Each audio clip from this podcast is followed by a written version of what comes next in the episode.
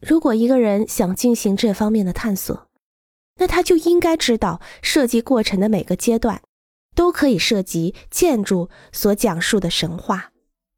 在概念化中，一个人可以思考宇宙学、方位、火、水、地球、空气等指导性要素，图示、象征性、处所或者一个特殊的故事。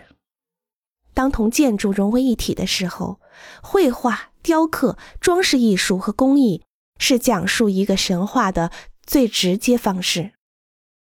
一些建筑手段包括高低、宽窄、明暗。彩色和纹理，安静或有回声，冷或热，以及沿着该方向的各种项目的空间序列。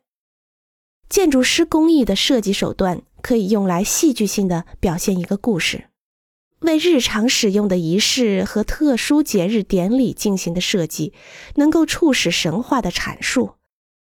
神话随着每一个经历、每一个讲述而变得强烈。